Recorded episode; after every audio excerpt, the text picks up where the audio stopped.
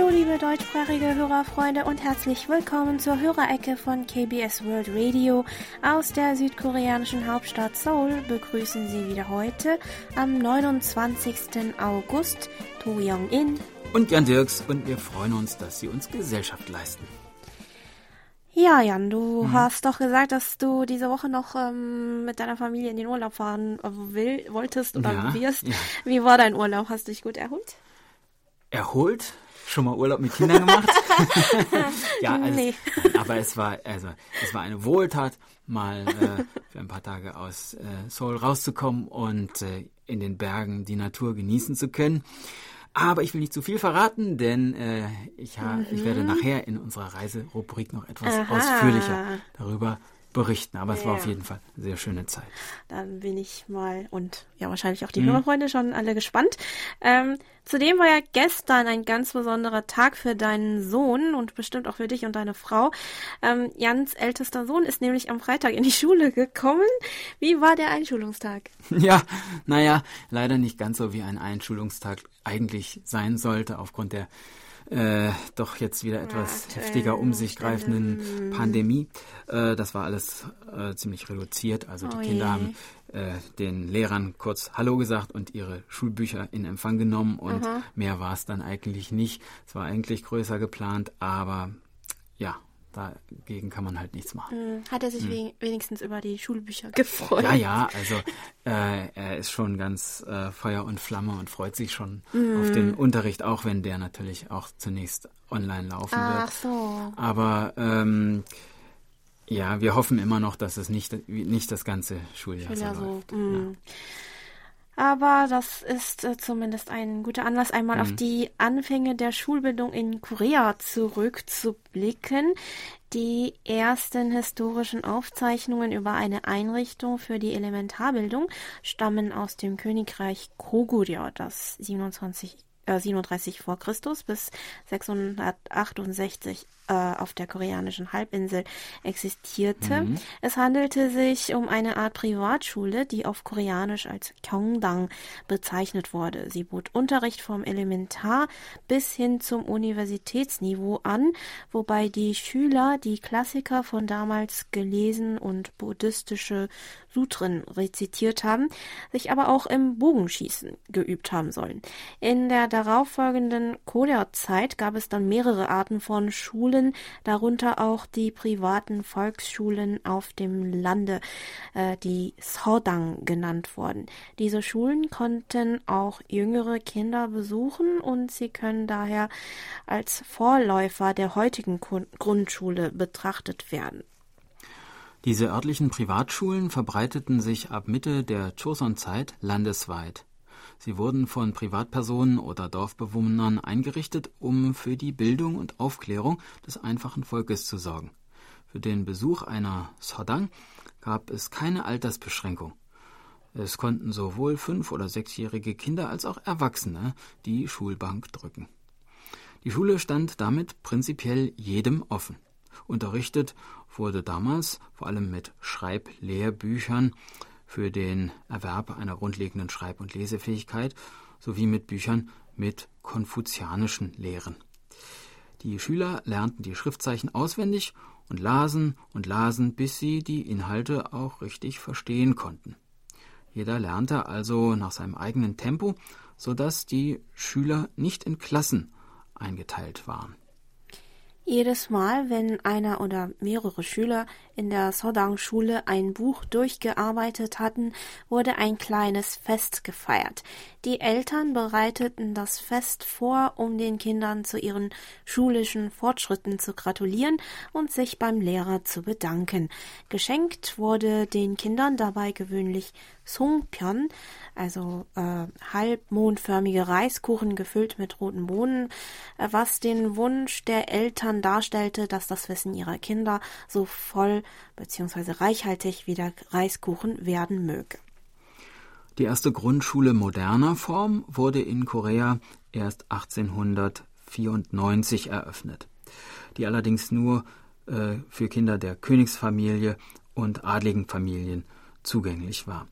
Ein Jahr später wurde durch einen Erlass die moderne Elementarschulbildung in Korea gesetzlich eingeführt. Danach entstanden landesweit mehrere Elementarschulen, so dass es im Jahr äh, 1908 knapp 800 Grundschulen gab, die von westlichen Missionaren gegründet wurden und rund 3000 Grundschulen, die von koreanischen Privatpersonen eingerichtet wurden. In den Folgejahren unterlag das Bildungs- und Schulsystem in Korea mehreren Änderungen und Reformen. Nach der Befreiung von der japanischen Kolonialherrschaft wurde im Zuge der Bemühungen, einen demokratischen Staat aufzubauen, auch das Bildungswesen in Korea umorganisiert. So wurde unter anderem ein sechsjähriges Grundschulsystem eingeführt, das bis heute Bestand hat.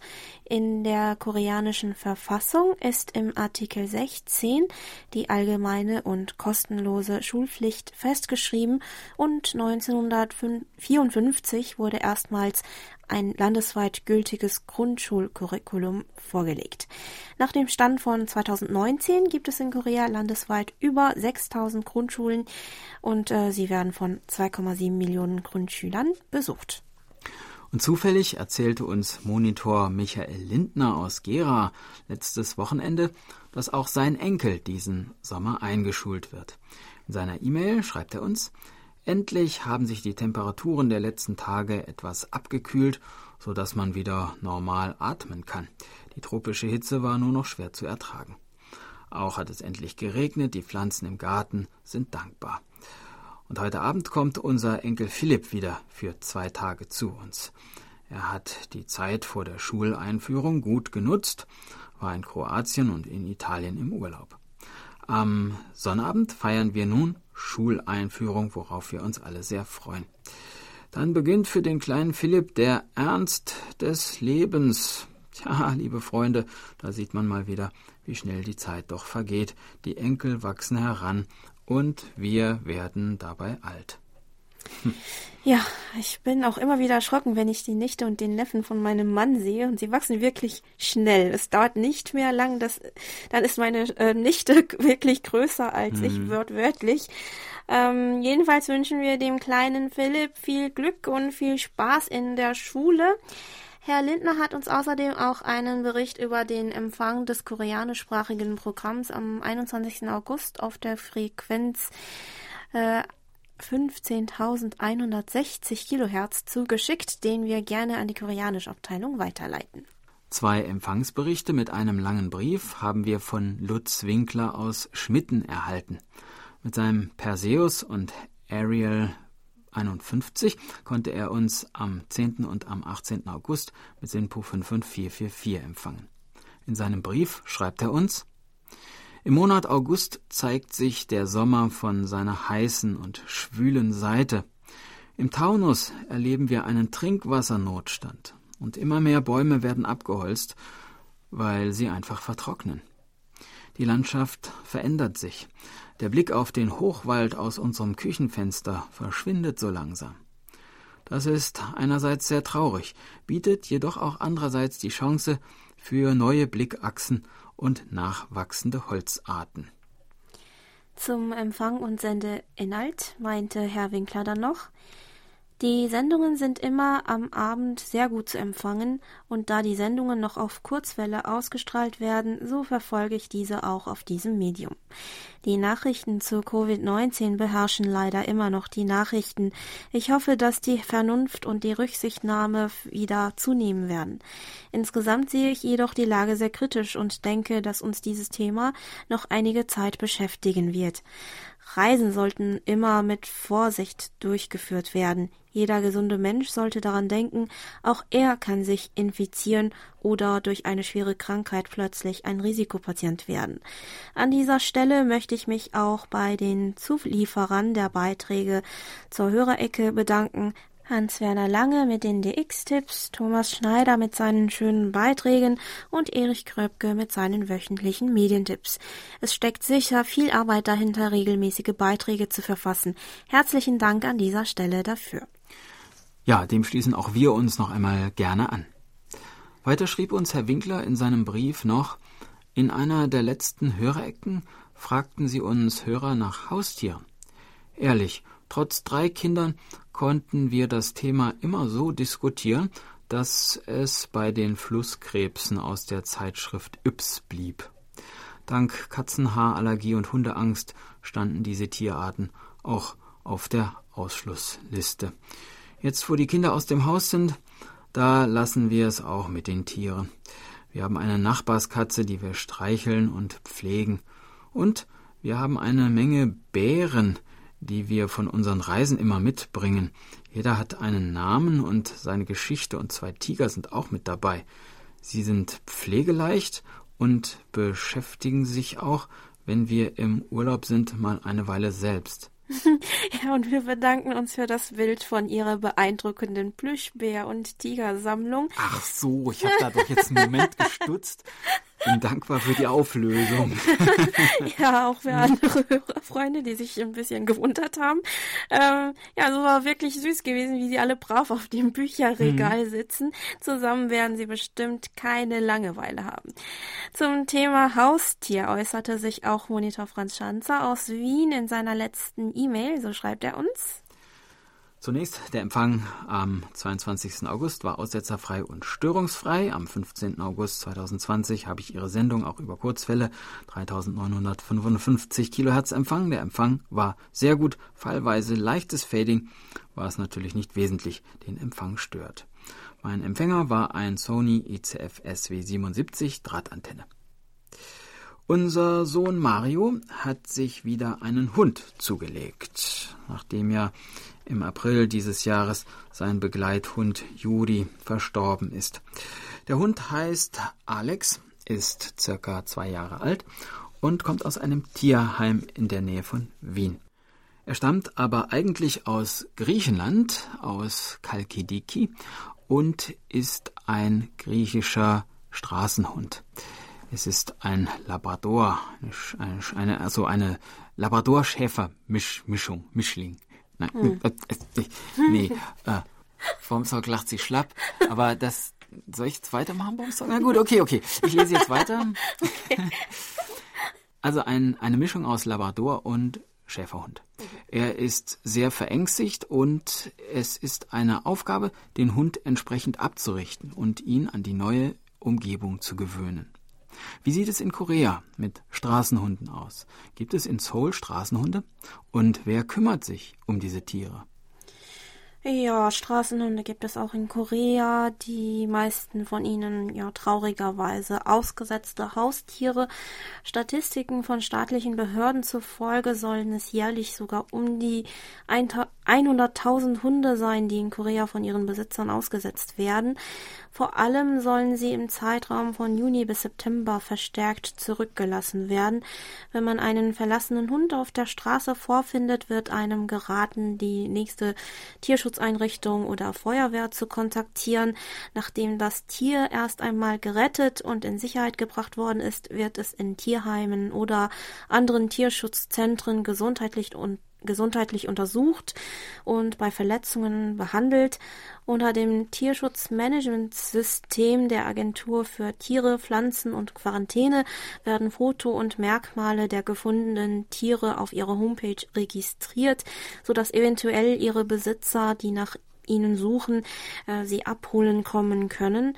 Ansonsten kümmern sich örtliche Tierheime und private Tierrechtsorganisationen um sie, die die Hunde auch zur Adoption geben. Viele solcher Einrichtungen werden von freiwilligen Helfern betrieben, die sich dafür einsetzen, für die Hunde ein neues, schönes Zuhause zu finden. Eine weitere E-Mail kam dann von Monitor Dietmar Wolf aus Hammelburg, der uns Folgendes schreibt. Danke, dass ihr am letzten Samstag meine Frage mit dem Fahrrad aufgegriffen habt.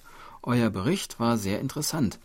Als Fahrradverrückter würde mich natürlich noch interessieren, was für Räder da gemietet werden können. Sind es einfache oder je nach Gebühr auch hochwertige Räder? Ich selbst habe ja je nach Anwendungszweck ein anderes Fahrrad.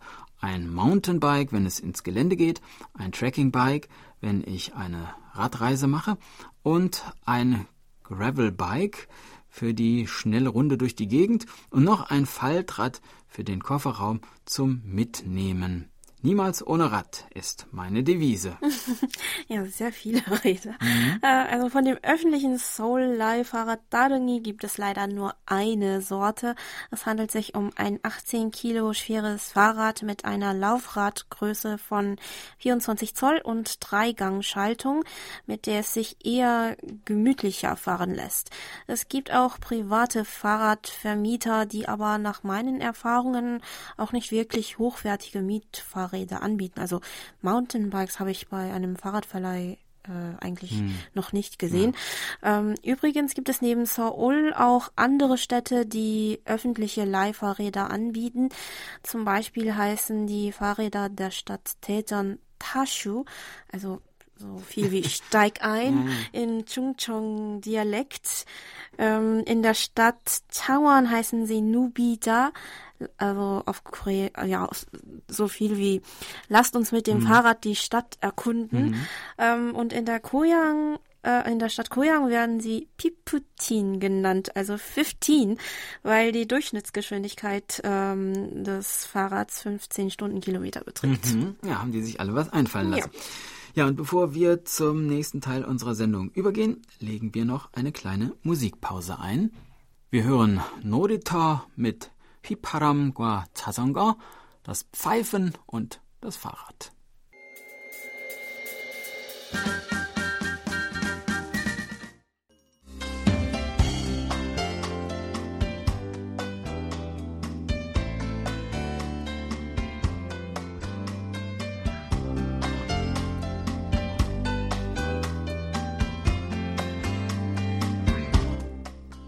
nun kommen wir zu den Medientipps.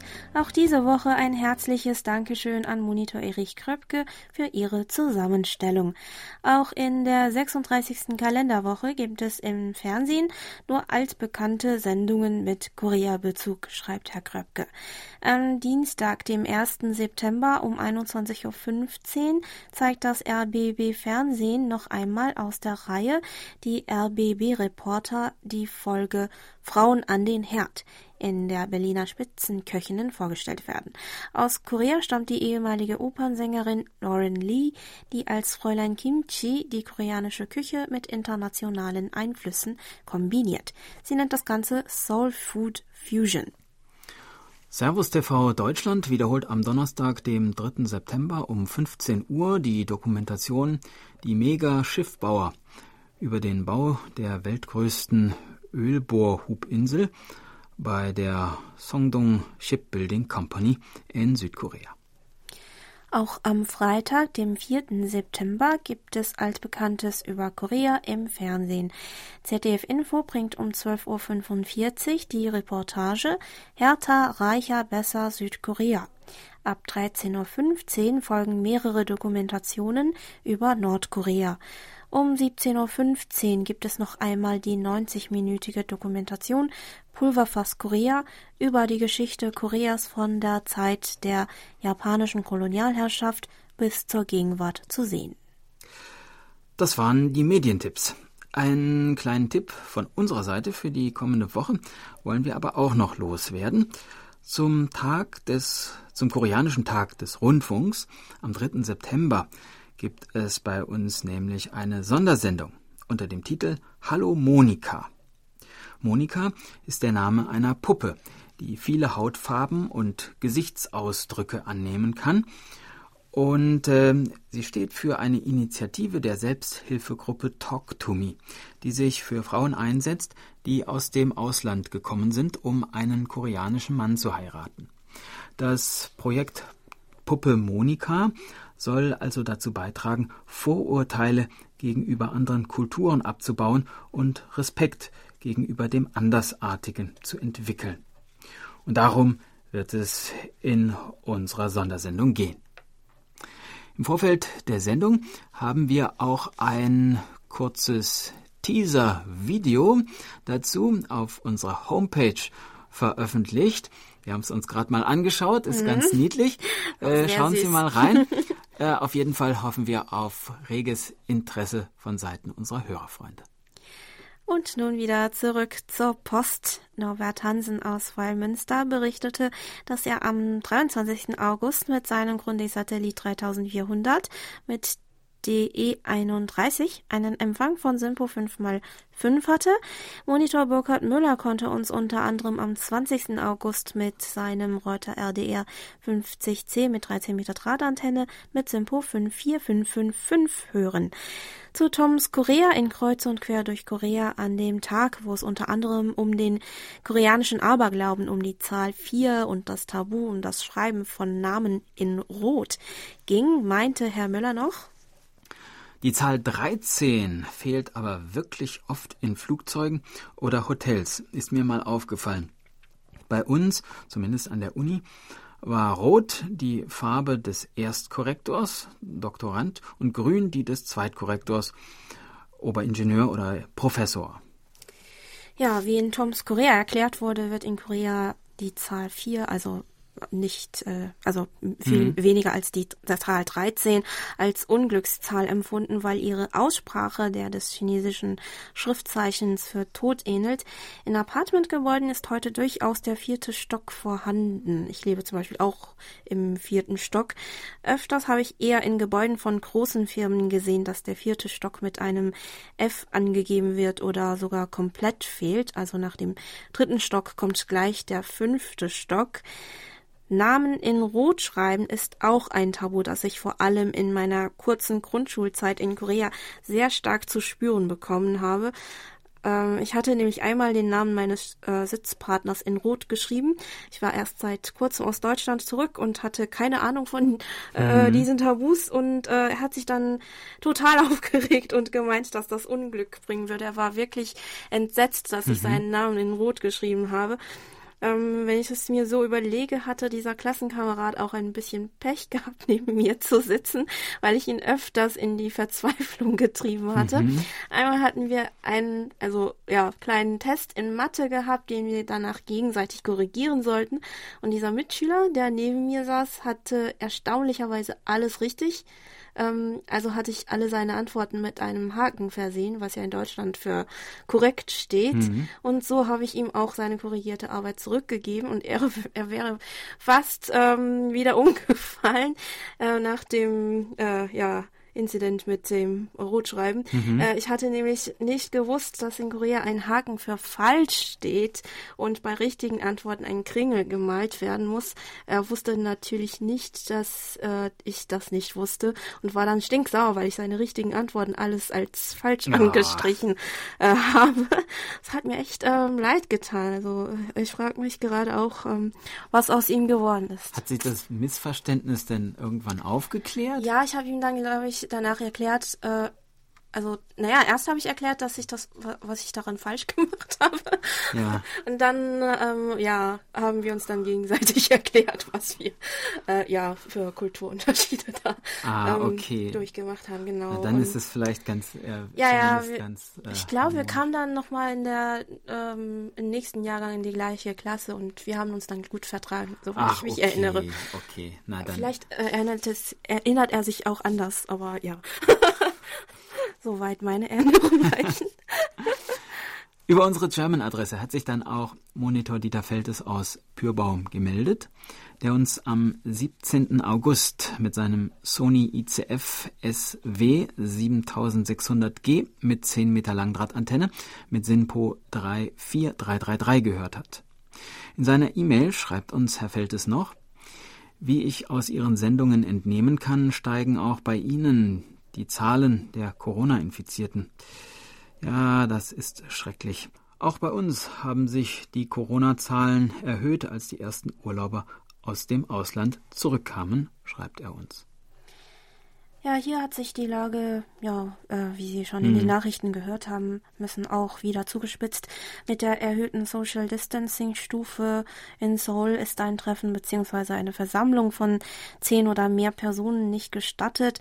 Das hat auch Auswirkungen auf die Arbeit meines Mannes, denn jetzt hat er Schwierigkeiten, Drehorte für seine Fernsehserie zu finden, weil ja schon seine ganze Crew meist über 50 Personen sind, mhm. die für mehrere Stunden an einem Ort zusammen arbeiten müssen.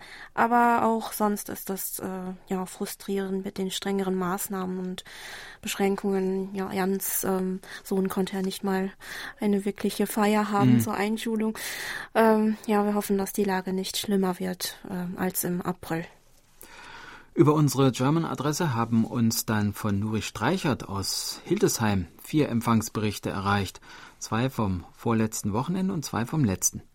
In seinem Empfangsbericht vom 22. und 23. August schreibt uns Herr Streichert, an diesem Wochenende habe ich meinen neuen Empfänger, den Retikes TR608, getestet.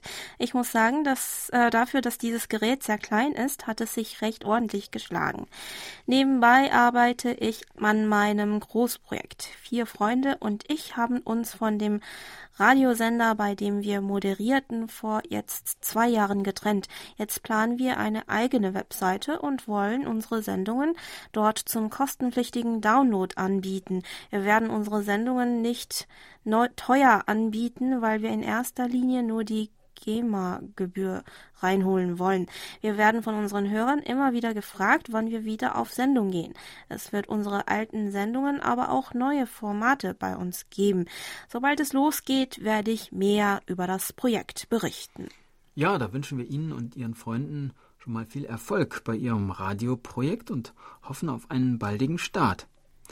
Zum Rezept des koreanischen Glasnudelgerichts, das wir vor zwei Wochen in der Hörerecke vorgestellt hatten, fragte uns Herr Streichert übrigens noch, seit wann sind eigentlich Glasnudeln bekannt und wer hat sie erfunden? Wie und wann sie erfunden wo wurden, ja, das konnten wir nicht so ganz genau herausfinden. Nach Korea kamen die Glasnudeln auf jeden Fall zum ersten Mal aus Qing, China, also irgendwann zwischen dem 17. Jahrhundert und Anfang des 20. Jahrhunderts.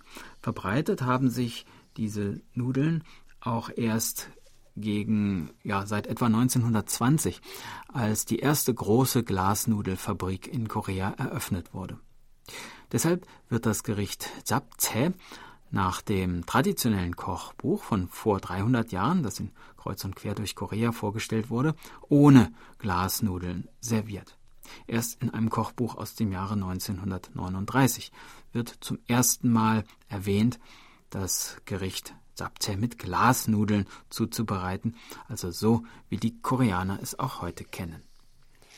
An dem Tag hatten wir dann in der Geburtstagsecke das Lied Dancing Queen von Girls' Generation gespielt.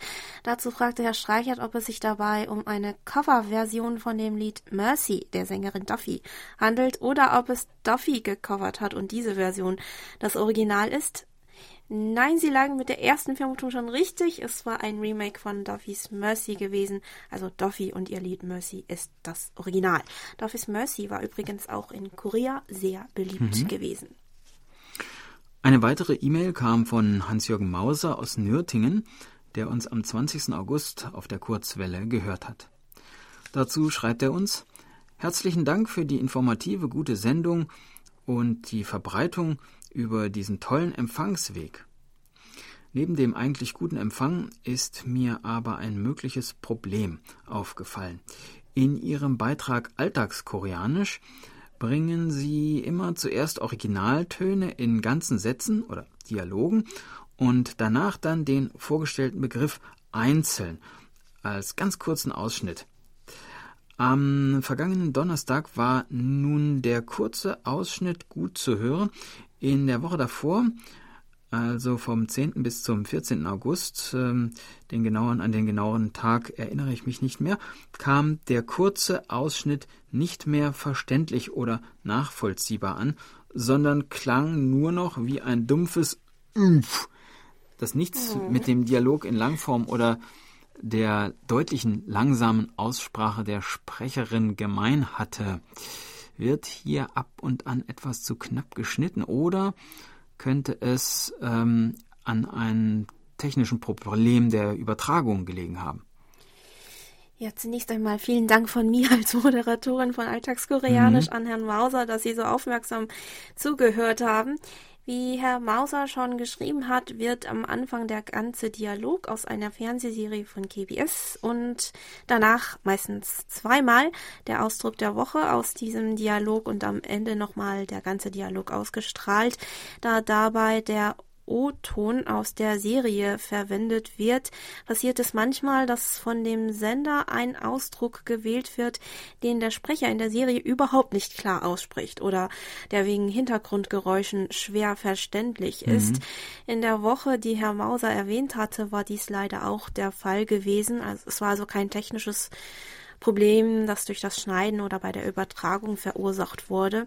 Es ging um den Ausdruck, äh, koreanischen Ausdruck für ich fühle mich bedrückt und der Sprecher hat diesen fast ähm, im Flüsterton seufzend, also wirklich bedrückt. Also im Sinn von Umf.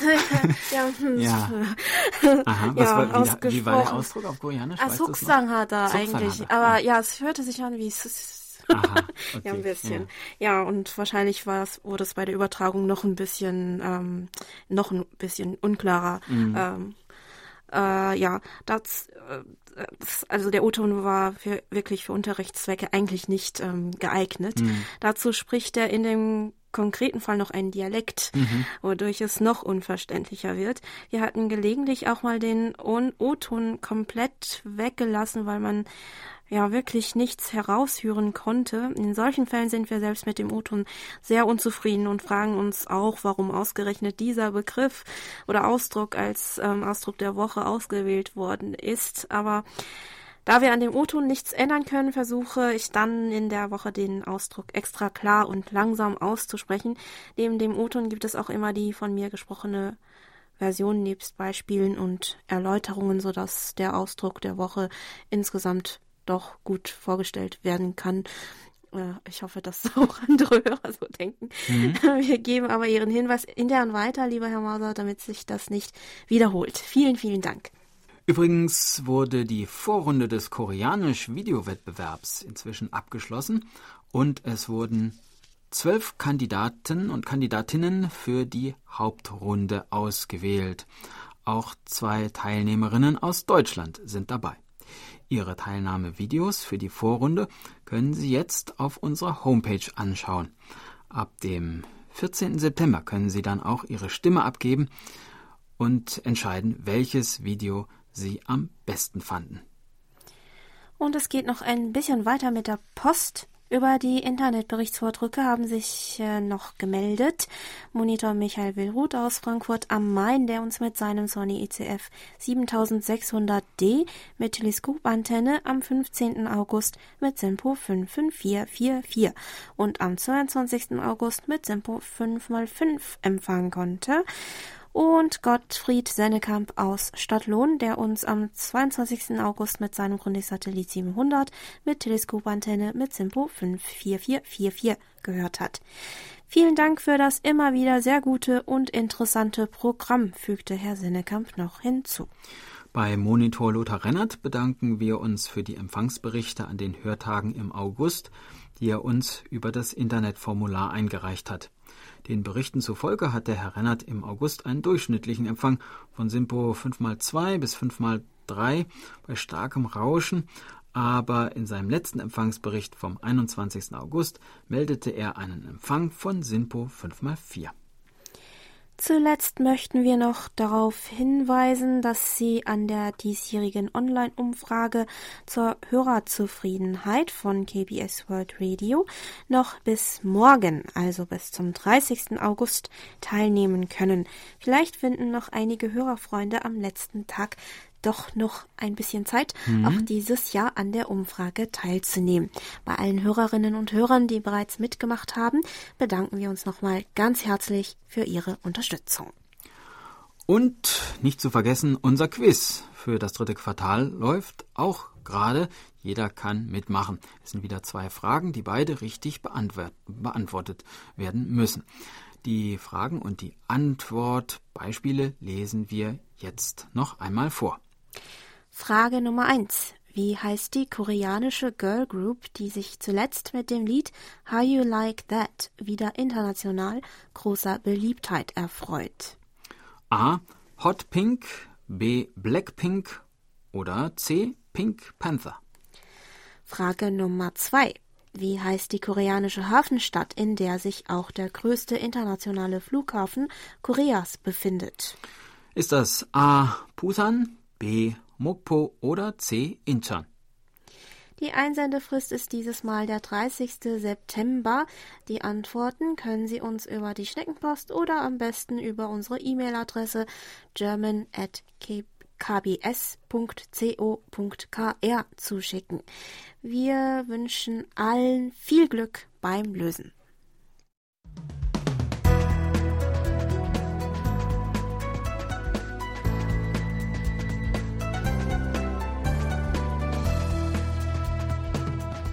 Sie hören KBS World Radio mit der Hörerecke. Geburtstagsecke. Auf der Geburtstagsliste von Monitor Bernd Seiser stehen diese Woche Michael Tassler in Mainz, Klaus Nindel in Dresden, Michael Völger in Kuppenheim und Sven Kalkbrenner in Hildesheim. Herzlichen Glückwunsch zum Geburtstag. Wir wünschen Ihnen alles Gute, viel Glück und viel Freude. Zum Mitfeiern gibt es heute welche Musik, Jan? Oh My God singt Perfect Day.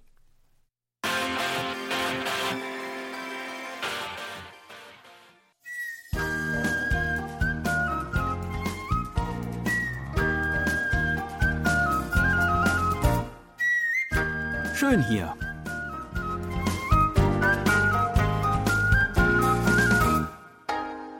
Ausflugstipps für Korea mit Jan Dirks.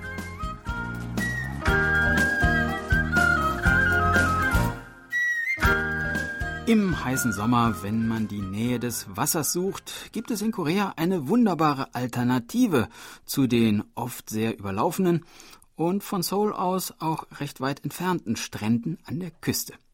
Diese Alternative lautet Kaegok. Gemeint sind die unzähligen Gebirgsbäche, die sich in unzähligen Tälern der unzähligen koreanischen Gebirge ergießen. Und ich habe für Sie dieses Mal die Probe aufs Exempel gemacht und meinen diesjährigen Sommerurlaub zwei Tage mit meiner Familie in einem solchen Gebirgstal verbracht. Der Ort, den wir ausgewählt haben, liegt in der Provinz Gyeonggi-do im Landkreis Yangpyeong in Soksani in der Nähe des Berges Sorisan. Mit dem Auto ist das bei freien Straßen etwa anderthalb bis zwei Stunden vom Seouler Stadtzentrum entfernt. Denn ein Auto braucht man schon, wenn man sich hierhin aufmachen will. Mit dem Bus, insbesondere dem Regionalbus, der gemächlich die Bushaltestellen der Bergdörfer abklappert, nur wenige Male am Tag vorbeikommt, wäre man dann doch wahrscheinlich einen ganzen Tag lang unterwegs. Hier im Tal des Soksan Kegok gibt es außer ein paar Ferienwohnungen im Grunde nichts würden manche Leute wahrscheinlich sagen. Aber das stimmt nicht, denn es gibt eine Sache, die man in der Innenstadt von Seoul nicht findet. Die große, weite, tiefe, stille, erhabene Natur der koreanischen Berge. Und deswegen sind wir hier. Unsere Ferienwohnung ist eine typische koreanische Pension. Wohnraum mit Kochecke und Schlafraum mit ausrollbaren Matratzen. Drumherum ist alles etwas verwuchert, und wenn man am Zwinger mit den beiden in der Mittagshitze dösenden Hunden vorbeigegangen ist, gelangt man über eine kleine hölzerne Treppe unmittelbar an den Gebirgsbach. Die Kinder sind begeistert, schnell die Badehosen an und die Wasserpistolen geschultert, runter ans Wasser, und für weitere Urlaubsaktivitäten braucht man an diesem Tag nicht mehr zu sorgen. Das Wasser ist glasklar, der Bach mit etwa 20 Meter Breite, nicht zu breit, die Strömung ungefährlich und die Wassertiefe von knöcheltief auf der einen Seite bis zu etwa einem Meter auf der anderen. Genau richtig, um unbesorgt herumplatschen und herumplanschen zu können. Ein paar andere Familien vergnügen sich etwas weiter bachaufwärts mit Keschern und Eimern sowie aufblasbaren Gummitieren. Wer ungestört angeln will, sucht sich andere Stellen, der Bach ist lang genug. Der Gebirgsbach bietet gegenüber dem Meer eine ganze Reihe von Vorteilen. Obwohl sich in der Hochsaison und insbesondere am Wochenende auch hier viele Menschen einfinden, gibt es hier in den teils recht engen Bergtälern keinen Massentourismus, der mit dem an der Küste vergleichbar wäre. Das Wasser der Gebirgsbäche ist wesentlich sauberer und nicht salzig, so dass man sich geradezu versucht fühlt, einfach mal einen Schluck zu probieren. Ringsum bietet sich die wunderschöne Kulisse der grünen Berge mit den Felsen und den Bäumen am Ufer, von denen man an den tiefen Stellen auch ins Wasser springen kann. Es gibt genug schattige Stellen, die Schutz vor der stechenden Sommersonne bieten. Die Luft in den Bergen ist unvergleichlich frisch und sauber, und überall duftet es nach Kiefern und Gräsern. Und auch auf den Strand braucht man am Bach keineswegs zu verzichten, denn an vielen Abschnitten des Baches gibt es kleine natürliche Sandstrände, wo man Sandburgen bauen, hübsche Steine sammeln und abends auch ungefährlicherweise ein Lagerfeuer machen kann, beispielsweise um selbst geangelten Fisch zu grillen. Außerdem kann man beim Baden am Bach viele interessante und lehrreiche Erfahrungen machen. Beispielsweise die, dass Dinge sich stromabwärts entfernen, wenn man sie nicht festhält. So sahen wir so manchen Wasserball und Sonnenhut an uns vorbeitreiben, und unser kleiner Sohn winkte wehmütig einem seiner Schuhe hinterher, der noch ein paar Sekunden wie ein kleines Boot über die Wellen schaukelte, bevor er im nächsten Strudel verschwand und wir ihn dann aus den Augen verloren. Wer die Landschaft und das Gelände noch etwas genauer erkunden will, kann sich natürlich auch auf einen der zahlreichen und gut beschilderten Wanderwege begeben und einen der umliegenden Berge erklimmen, die mit einer Höhe von rund 500 Metern kein Sauerstoffgerät erfordern, aber wunderschöne Ausblicke auf den im Tal glitzernden Wasserlauf bieten. Abends kann man auf der Terrasse der Ferienwohnung ganz entspannt grillen. Viele Unterkünfte bieten einen entsprechenden Service mit Holzkohlegrill an. Das Grillgut bringt man sich dann selber mit. Wenn man gut gegessen hat und noch nicht zu müde ist, lohnt es sich, spät am Abend in der Dunkelheit einmal ein wenig den Feldweg entlang hügelaufwärts zu wandern. Bei wolkenfreiem Wetter bekommt man hier in den Bergen einen Sternenhimmel zu sehen, von dem man in der lichtverschmutzten Riesenstadt Seoul nur träumen kann. Dazu das Rauschen des Baches, das Zirpen der Grillen und der Ruf der Zwergohreule.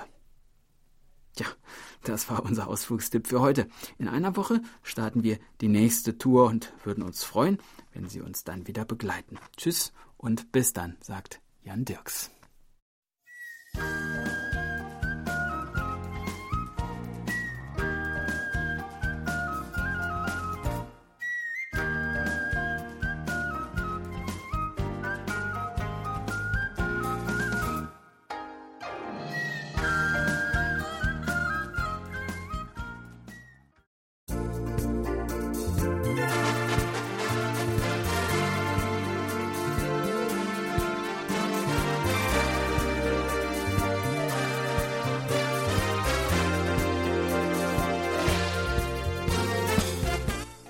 Das war's mal wieder für heute. Vielen Dank fürs Zuhören. Noch einen schönen Abend wünschen Ihnen To Young In und Jan Dirks. Auf Wiederhören und bis nächste Woche.